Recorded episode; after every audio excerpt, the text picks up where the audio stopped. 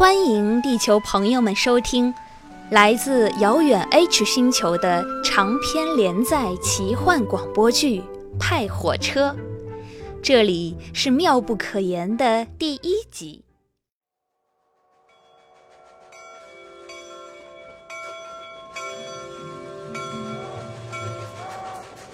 不好，烟雾城越来越近了。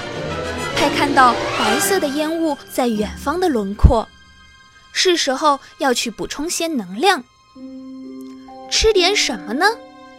派打开第三节车厢的门，才发现身后有个嚯嚯嚯的小毛球，也一跳一蹦地跟了进来。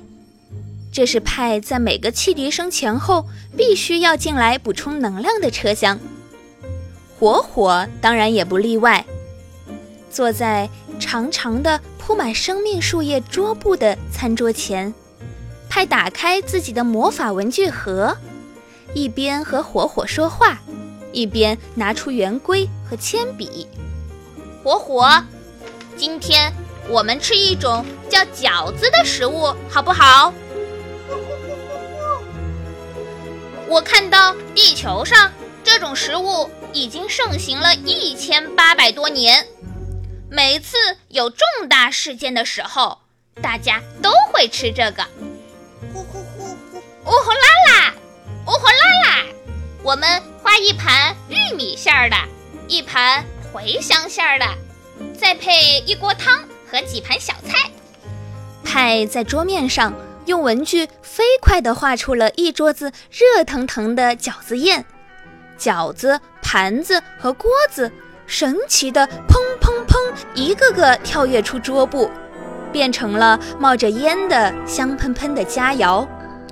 派终于褪去了一脸的忧郁，和火火愉快地吃起来。好吃吗，火火？火火再次绽出一瞬间蓝紫色的火焰。在独自成长的这些时光，这里是派向往又惧怕的地方。在这个镜子迷宫一样的车厢，每一面镜子门上都有一个数字：二九九、三零一、三零七。派永远也打不开这些镜子门，不知道里面是否藏着他那些未解的疑问和身世。每次觉得无助和孤独，他都会进来，看着无数面镜子中的自己，对自己说话，给自己打打气。冥冥中觉得会有人听见他的声音，会有人注视着他，在背后给他支撑。而派每次试图打开镜子门，甚至是砸碎它，都以失败和垂头丧气告终。这一次不同，当第二百九十九个汽笛声拉响的时候，太惊觉了这个数字和第一个镜子门的吻合。